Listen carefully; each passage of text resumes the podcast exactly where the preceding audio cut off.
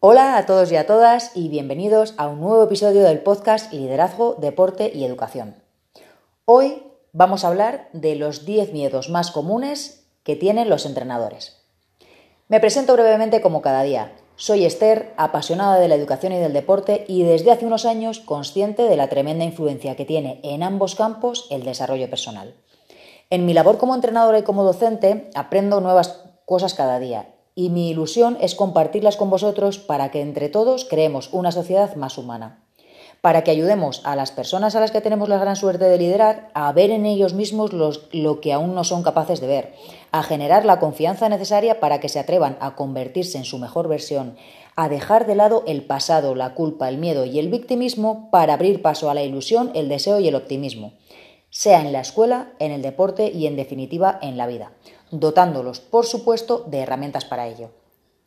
Este podcast está orientado a profesores y entrenadores, aunque cualquiera puede aplicarlo a su propia vida y con las personas con las que vive, trabaja o se relaciona de alguna manera. Si quieres encontrar reflexiones y herramientas prácticas para ser mejor líder, este es tu sitio. Y sin más preámbulos, vamos con el tema de hoy, los 10 miedos más comunes de los entrenadores.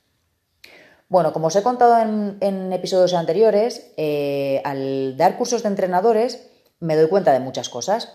Y una de las herramientas que, utilizo al principio para conocer a, los alumnos es una serie de preguntas, entre las que está la pregunta de qué es lo que más miedo les da como entrenadores. Y he hecho una recopilación de los 10 que más se repiten, ¿vale? Y os los voy a contar. El primero, el, primero, el primer miedo es que no entiendan lo que les digo, no saber explicarme. El segundo, que en la práctica no salgan las cosas y no las sepa corregir. El tercero, que se lesionen por una mala preparación física.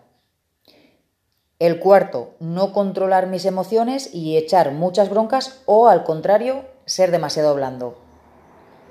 El quinto, no organizar y planificar bien o no saber cómo enseñar ciertas cosas. El sexto, que no me escuchen y me presten, y me presten atención cuando explico y no me presten atención cuando explico. El séptimo, no saber manejar a los jugadores, sobre todo en situaciones de falta de disciplina o desobediencia. El octavo es no ser capaz de comprender a cada niño o niña. El noveno es no ser justo o equitativo en los partidos. Y el décimo, no saber enseñarles más de lo que ya saben.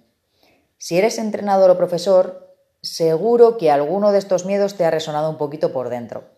Y entonces lo que quiero hacer es reflexionar sobre esto. ¿Qué observaciones podemos sacar de estos miedos? La primera que quiero compartir es que el miedo no es ni positivo ni negativo, que depende de cómo cada uno de nosotros lo gestionemos. Si esto nos ayuda a ponernos a leer, formarnos, hablar con entrenadores expertos en el, tema, etc., este miedo se convierte en un potenciador, ya que nos ha llevado a aprender, a querer ser mejores. Sin embargo, si por el contrario nos paraliza porque empezamos, empezamos con un diálogo interno muy tóxico, no sirvo para esto, seguro que no me entienden, no soy capaz de llegar a mis jugadores o a mis alumnos, entonces esos miedos se convierten en limitantes. Y la buena noticia que quiero darte es que tú eliges lo que vas a hacer con ellos. Sea lo que sea lo que hayas hecho hasta ahora, en el pasado, Ahora decides, ¿quieres que tus miedos te limiten o te bloqueen o quieres que te impulsen? Decide y actúa en consecuencia. Y la, segunda reflexión es la siguiente. Cuando compartimos los miedos con otras personas, ellos mismos se disuelven o pierden fuerza, porque nos damos cuenta de que no somos los únicos a los que les pasa eso, y nos da tranquilidad y ánimo para cogerlos de la mano y seguir adelante. Y os cuento esto porque eh, yo cada día en las clases, eh, al final hacemos una reflexión de qué es lo que nos llevamos del día de hoy.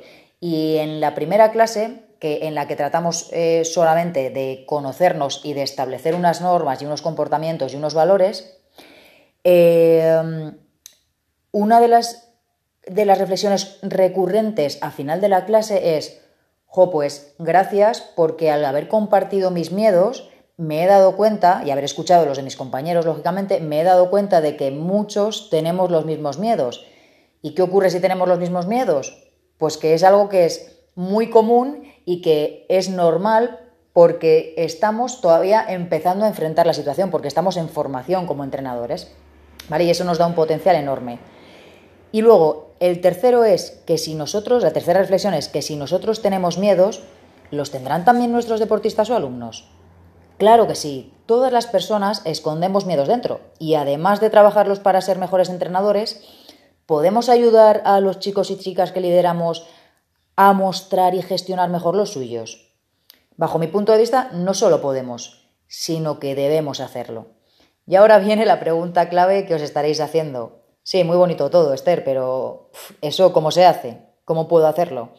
Vale, os quiero dar dos ejemplos de cómo lo trabajo yo, aunque esto daría, como podéis comprender, para un episodio único de esto y muy largo. Os doy dos ideas. La primera, dar voz a los miedos. Para mí es muy, muy, muy importante que esos miedos salgan a la luz, porque hasta que yo no soy consciente de ellos, no los puedo atajar. Y como os he comentado antes, cuanto más escuche los miedos de mis compañeros y me sienta identificado con ellos, más fácil me va a resultar cogerlos, e intentar eh, mejorarlos. Entonces, yo lo que creo es una dinámica de grupo a principio de curso, a principio de temporada, en la que hacemos varias preguntas que ellos deben responder. Y entre ellas siempre hago dos. La primera, ¿Qué es lo que más te gusta de ser entrenador o entrenadora? Y la segunda, ¿cuál es tu mayor miedo como entrenador o como entrenadora? Y esto mismo lo podéis hacer vosotros con vuestros alumnos o con vuestros jugadores o con vuestros deportistas. Al, bueno, al principio, o como os digo siempre, eh, el mejor momento para hacerlo es al principio. ¿Por qué? Porque ya sientas unas bases. En caso de que ese momento ya haya pasado, no es, oh, jolín, ya no puedo hacerlo, me tengo que esperar la temporada que viene. No, no, no, no. ¿Es, ¿Esto es importante para mí? Sí, vale, pues voy a planificar esta sesión en el momento en el que esté de la temporada, voy a planificar una sesión con este objetivo y la voy a llevar a, cabo. ¿Vale? Esa es la primera, la primera idea que os doy. Y la segunda, que es hiper importante, es crear un clima de confianza y tratar el error como una forma de aprendizaje. ¿Y eso cómo lo, cómo lo intento generar? Pues lo primero, co-creando entre todos, creando entre todos las normas, los valores que queremos representar, los comportamientos que necesitamos y las consecuencias que, eh, van a, surgir del no cumplimiento de esos comportamientos, entre todos, entre todos, entrenador, entrenadora, profesor, profesora y alumnos o jugadores, entre todos vamos a crear, digamos, el que va a ser lo que va a ser nuestra guía de, repito, normas, valores, comportamientos y consecuencias al incumplimiento de esos comportamientos. Esto lo que hace es generar un clima en el que ellos se sienten totalmente dentro. ¿Por qué? Porque han sido parte de la creación. ¿Vale? Entonces, teniendo esta base, ya tenemos un plan de actuación para cada una de las cosas que ocurran y no es una cosa estanca, porque conforme vaya pasando la temporada o el, año escolar, vamos a ir viendo que quizás necesitamos implementar algunas cosas y modificar algunas de las que habíamos puesto. Pues es un trabajo flexible, ¿vale? Y que tenéis que dejar claro a los alumnos o a los, a los jugadores que es un trabajo flexible que podemos, eh, cuando nos demos cuenta de que es necesario modificar o incluir algo, lo podemos proponer al resto. Y lo último y súper importante dentro de crear un clima de confianza y tratar el error como aprendizaje es cuidar minuciosamente la comunicación. Como habéis visto, siete u ocho de los miedos que he contado al principio están relacionados directamente con la comunicación. Y por supuesto, las dos formas de solucionarlos, la base la tienen en la comunicación.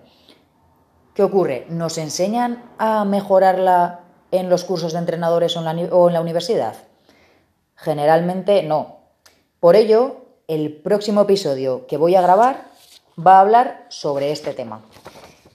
Os invito ahora a que cojáis un papel y un boli, eh, escribáis de los miedos que yo os he contado, hagáis un tic en el que vosotros tenéis o en los que vosotros tenéis a día de hoy y que si necesitáis añadir algún otro miedo que tengáis como entrenadores o como profesores, lo añadáis. Y a partir de ahí decidáis, vale, ¿qué voy a hacer con esto? ¿Esto me va a limitar o esto me va a potenciar?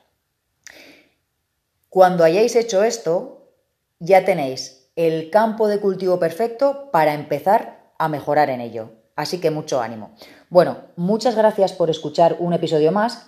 Espero haberte aportado algo de valor que puedas aplicar desde ya a tu vida profesional y personal y si te ha gustado, me gustaría que esas personas que te han venido a la cabeza mientras estabas escuchándome, posiblemente compañeros de, trabajo, profesores, entrenadores, eh, personas que, crees que le pueda eh, interesar esto, se lo envíes. Envíale el podcast que lo pueda escuchar y que pueda servirle de ayuda.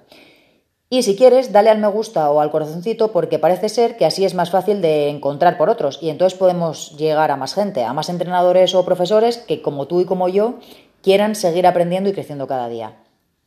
De nuevo, muchas gracias porque es muy raro hablarse sola grabándose con un móvil y saber que hay gente que me escucha me animará aún más a seguir haciéndolo. Os mando un gran abrazo y nos vemos en el próximo episodio. ¡Hasta luego!